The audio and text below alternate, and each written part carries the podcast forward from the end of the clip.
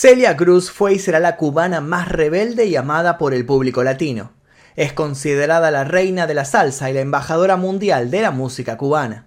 Su recuerdo quedó grabado en fans gracias a su voz arrolladora, su personalidad y su sonrisa dulce y radiante. Sin embargo, no siempre todo fue azúcar, ya que tuvo un momento de quiebre en su vida en el que tuvo que renunciar a todo lo que tenía.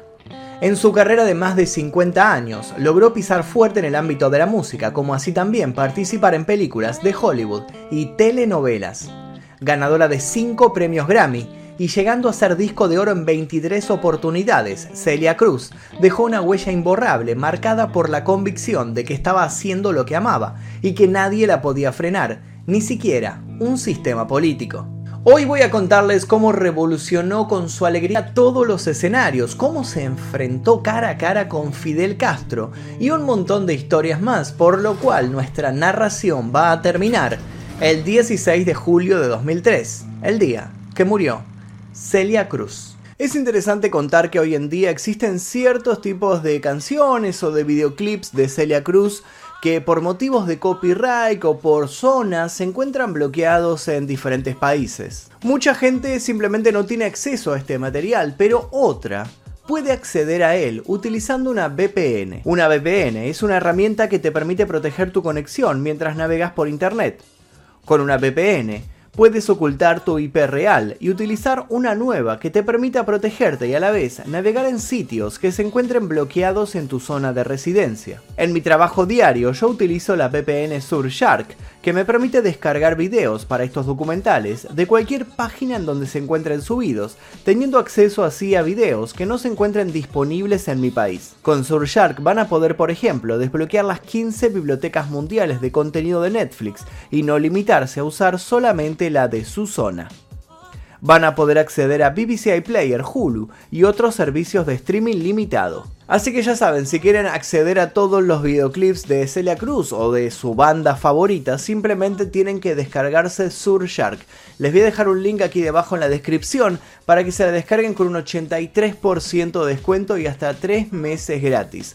Bájenlo, úsenlo y después me cuentan qué tal les pareció. Ahora sí, continuemos. La que conocemos como Celia Cruz nació bajo el nombre de Úrsula Hilaria Celia de la Caridad de la Santísima Trinidad Cruz Alfonso, el 21 de octubre de 1925 en La Habana. En su país natal, Cuba, ese mismo año, irrumpió el gobierno democrático del general Gerardo Machado. Celia vivió una infancia humilde en el barrio de Santos Suárez. Su padre Simón Cruz trabajaba como fogonero de ferrocarril, mientras que su madre, Catalina Alfonso Ramos, se dedicaba a los quehaceres domésticos. Eran cuatro hermanos, Dolores, Gladys, Bárbaro y Celia, que se criaron junto a más de 11 primos. Entre la multitud de pequeños, la voz de Celia sobresalía siempre que le cantaba a los bebés del hogar para hacerlos dormir. Y esa fue la manera en la cual se inició en el canto, con tan solo 10 años y su interés fue más allá. Celia se acercaba a las entradas de los cafés en donde solían tocar las orquestas y a través de la ventana observaba y anhelaba ser una más de la banda. Sin quedarse con las ganas, los datos cuentan que a sus 12 años recibió la primera paga por cantar a los turistas que llegaban a visitar Cuba. Le regalaron un par de zapatos por su buen desempeño. Pero su padre Simón tenía pensado otro destino para su hija. Quería que fuera maestra de escuela Celia le dio el gusto y se anotó en magisterio. Pero antes de terminar la carrera ya había elegido su propio destino. Se inscribió en el Conservatorio Nacional de Música. Allí aprendió la teoría musical, aprendió piano y desarrolló su potencial en la voz, justo todas las bases que necesitaba para ser feliz. Celia dejó una marca imborrable en la historia de Cuba y será recordada por una infinidad de presentaciones, pero todas aquellas personas que la escucharon cantar la asocian con una sola palabra, azúcar. Esta era la palabra que ella decía en todos sus conciertos y la acompañó durante toda su carrera artística, y aún después de su muerte continúa siendo su marca distintiva. Según el periodista José Gabriel Ortiz, esta expresión surgió un día que se encontraba en un restaurante cubano de Miami. Cuando terminó de comer, el mozo le preguntó si quería café y ella le contestó, pues claro, que todos los negros tomamos café. Luego el mismo mozo le volvió a preguntar si lo quería con azúcar, Y fue ahí cuando ella le respondió, chico, tú eres cubano. Sabes muy bien lo fuerte que es nuestro café. ¿Cómo vas a preguntarme si lo quiero con o sin azúcar? Con azúcar, chico, con azúcar. Y a partir de ese momento comenzó a usar esa palabra. Pero la clave para ser recordada sucedió en una de sus presentaciones. Cuando la cantante bajando una de las escaleras se resbaló y gritó azúcar. Y a partir de ese momento su dulzura se convirtió en un elemento distintivo de Celia. Pero comencemos con sus primeros pasos en la música. Celia siempre se mantuvo cerca del baile del canto. Comúnmente lo hacían las corralas habaneras, que serían una especie de corredor o patio al que se asomaban varias casas. Sus influencias del momento fueron Pablo Quevedo, Abelardo Barroso y Arsenio Rodríguez. También participó en programas de radio y gracias a su talento le pagaban con cadenas de plata o con pasteles. Con el tiempo comenzó a recibir sus primeros pagos en dólares. Su primera contratación vino de la mano de Roderico Rodney Neira en 1948. Rodney creó Mulatas de Fuego, una agrupación que aunaba bailarinas y cantantes y al ver el potencial de Celia no dudó en incluirla. Grabó algunos temas y pudo salir del país realizando presentaciones en Venezuela y México. Eso le demostró que podía llegar muy lejos. Pertenecer a este grupo le abrió las puertas de los programas musicales y su voz empezó a resonar en toda Cuba. La década de 1950 la esperaba con los brazos abiertos y allí haría un reemplazo que marcaría el comienzo de su carrera oficial. La Sonora Matancera era en aquel momento una de las más populares agrupaciones musicales de la isla. La cantante principal era la puertorriqueña Mirta Silva y había decidido abandonar el grupo para regresar a su tierra natal. El empresario Rafael Sotolongo quería que Celia fuera esa nueva voz. Siendo parte de la Sonora Matancera, no solo se daría el comienzo de la carrera artística sin techo, sino que Celia encontraría al amor de su vida, Pedro Knight, uno de los trompetistas. El debut oficial con la banda fue el 3 de agosto de 1950. Celia, como única mujer, se destacaba y brillaba en la época de oro de la banda. Por 15 años le puso la voz, el cuerpo y la presencia a la sonora matancera, pasando los límites de su Cuba natal, que de la misma manera que le permitió probar suerte en el exterior, terminó por cerrar esas puertas para siempre. Pero no nos adelantemos, eso lo vamos a conocer más adelante. Junto a cantantes como Tito Gómez, Pío Leiva, Barbarito Díez y Benny Moré, entre otros, Celia había encontrado su lugar en el mundo. Aportó muchos temas, entre ellos Cao Cao Manipicao, que fue un éxito sin igual, como así también Burundanga, que le permitió obtener su primer disco de oro en Nueva York en 1957. Pero no todo era canto y baile. Apenas comenzada la década del 50, Cuba estuvo bajo la dictadura de Fulgencio Batista Saldívar, un político y dictador que terminó por refugiarse en 1959 en República Dominicana, porque la revolución cubana le pisaba los talones. El Che Guevara y Fidel Castro aparecían más visiblemente con un proyecto de país que parecía incluir a pocos, subordinar a muchos y excluir a otro grupo de personas. Tanto la historia de Fidel Castro como la del Che Guevara la pueden conocer en detalle por los informes que ya se encuentran subidos en este canal. Al final les voy a dejar los links para que vayan a verlos. Continuemos. Fidel y el Che Guevara eran grandes fanáticos de la música que hacía Celia con la Sonora. Adoraban su voz y su presencia de alegría contagiosa. La conocían desde que había ganado un premio en una radio a sus 17 años Incluso el comandante en una oportunidad confesó que limpiaba su fusil en Sierra Maestra, escuchando sus canciones. Celia se había convertido en alguien muy famoso dentro de la isla, era parte del mundo de la farándula local, y en donde se presentaba a cantar, toda la población la ovacionaba. Pero con el triunfo de la revolución hacia fines de la década del 50, las radios pasaron a ser más politizadas y monopolizadas. Dejaron de existir los medios de comunicación independiente, y los temas se volvieron monótonos, desde el punto de vista de que respondían a una sola verdad, la que Fidel Castro quería mostrar e imponer.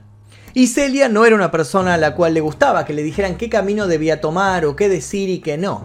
El gobierno comenzó a controlar hasta qué días y en qué lugares podía tocar y las canciones que podía ejecutar en esos shows. En la biografía Celia Mi Vida aparecen las declaraciones de la cantante al respecto que dicen, el régimen se apoderó de todas las compañías, de todos los negocios, de todas las emisoras de radio y de la televisión.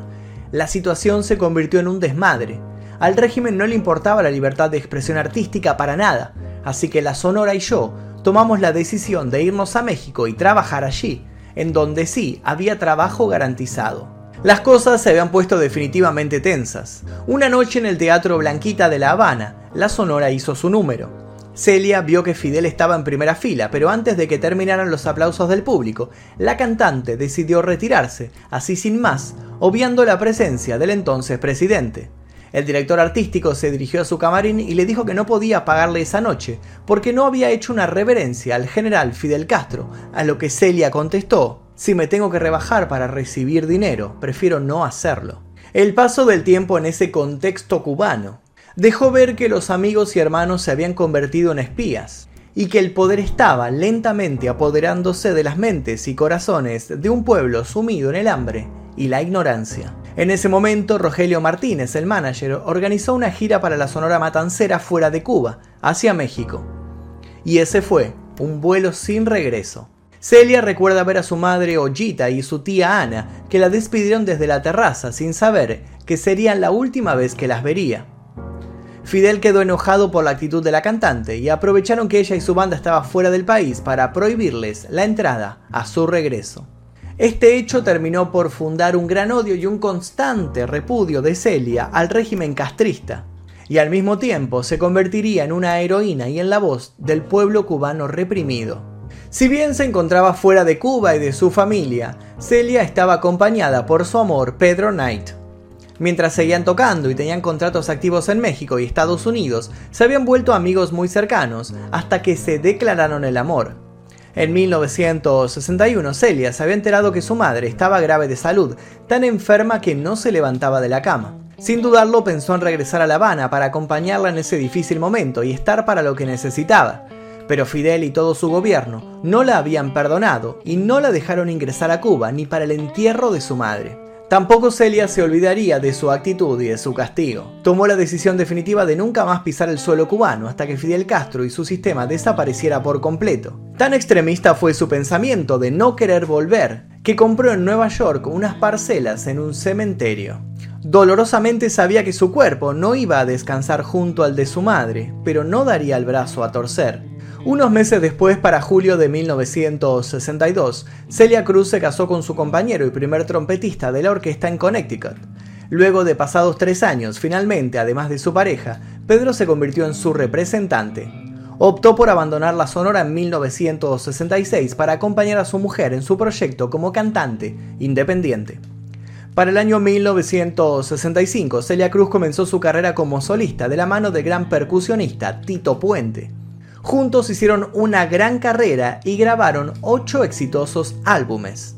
Luego llegaría Fania All Stars, una agrupación originaria de Nueva York fundada en 1968, en donde diversos artistas se fundieron en estilos musicales de salsa, música caribeña, rock, jazz, mambo y soul. Este grupo musical representó y permitió la difusión de la salsa como una etiqueta comercial para la música latina. De esta manera, aquellos referentes de estos géneros a lo largo de la historia, sobre todo en lo referente a la salsa, formaron parte de esta agrupación.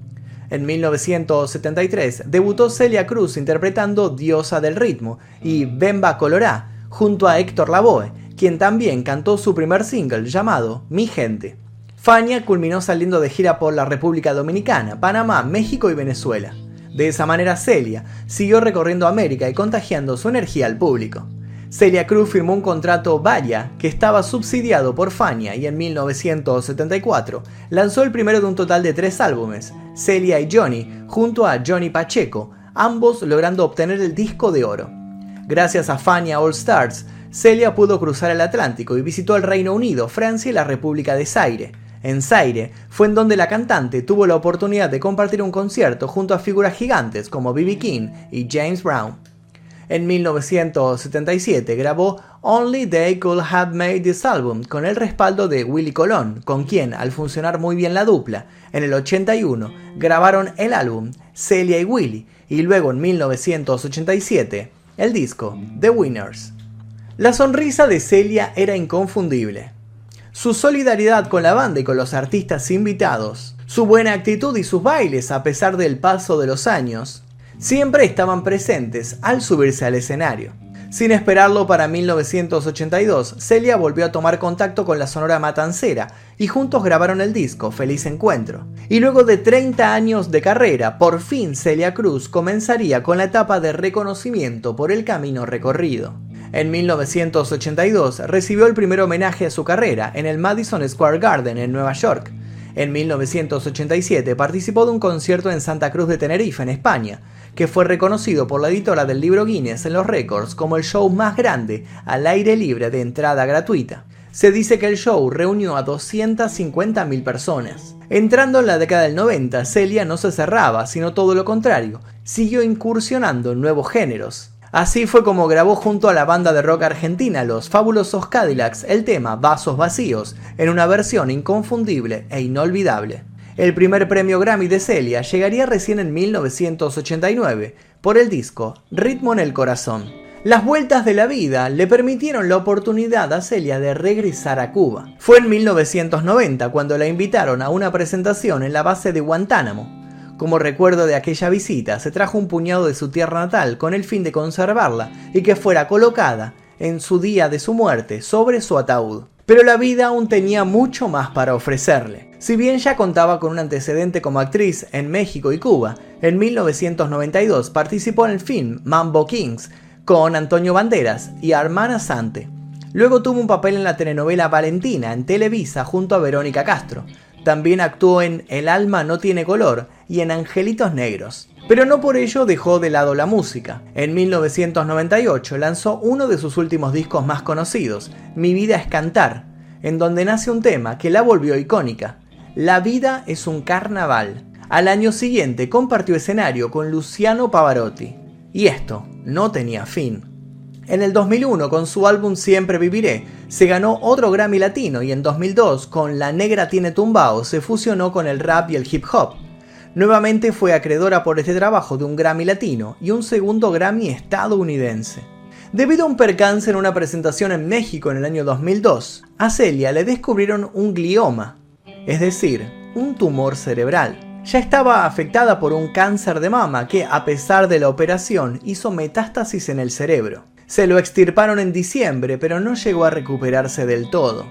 Ese mismo año se sometió a otra cirugía que le permitió grabar su último disco, Regalo del Alma.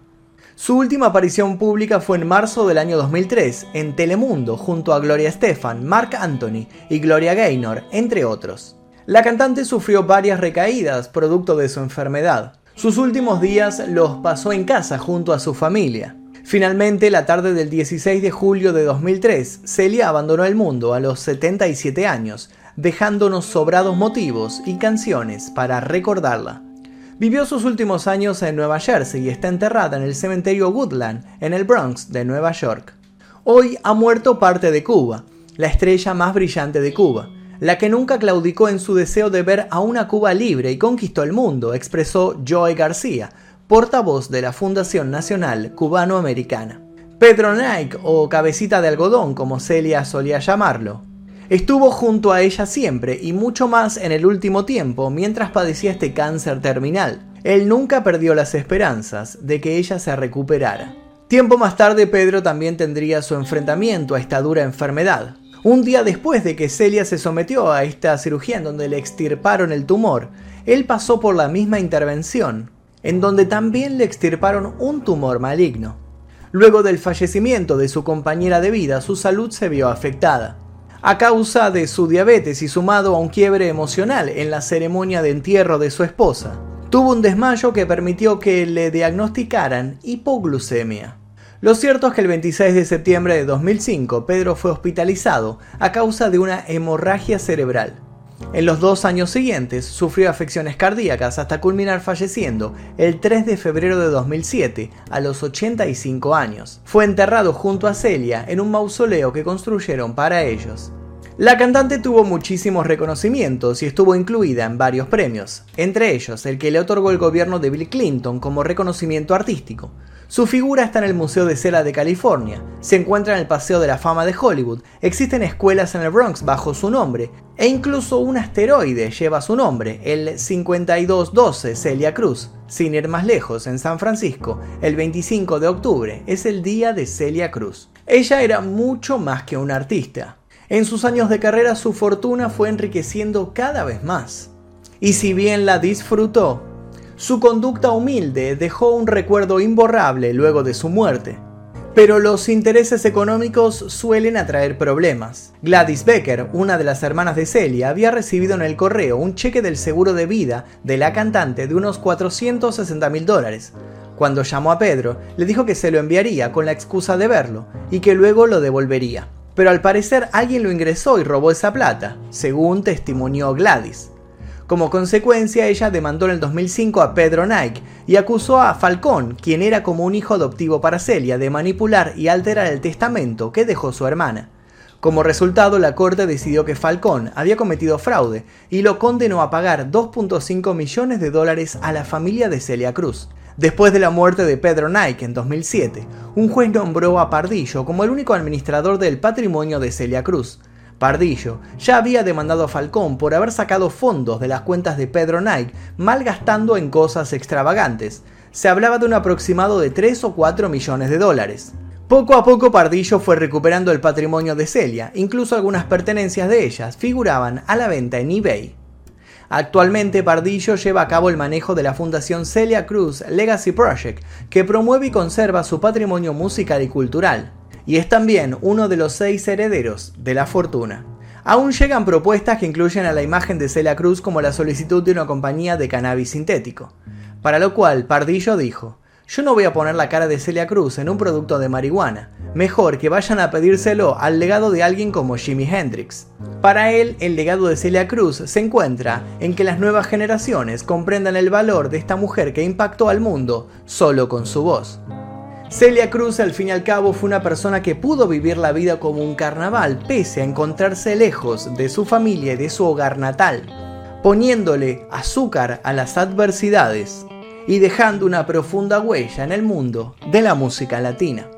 Y ahora cuéntenme ustedes, ¿conocían a Celia Cruz? ¿Por qué tema la conocieron? Por mi parte, obviamente la conocí por su colaboración con los fabulosos Cadillacs, que fue lo que resonó aquí en Argentina en la década del 90, cuando yo era chico, ese tema sonaba por todos lados, así que fue como me enteré quién era ella y conocí toda su carrera anterior. Pero bueno, por una cuestión generacional, obviamente mucha gente la habrá conocido antes, algunos después, algunos tal vez por alguna participación en películas o series. Quiero escuchar su propia experiencia con Celia Cruz aquí debajo. Y además de eso les dejo un par de videos aquí para que sigan haciendo maratón. Los invito a dejar algún comentario con sugerencias para posibles futuros videos y sin nada más que decir me despido. Mi nombre es Magnum Mephisto y esto fue El Día Que. Adiós.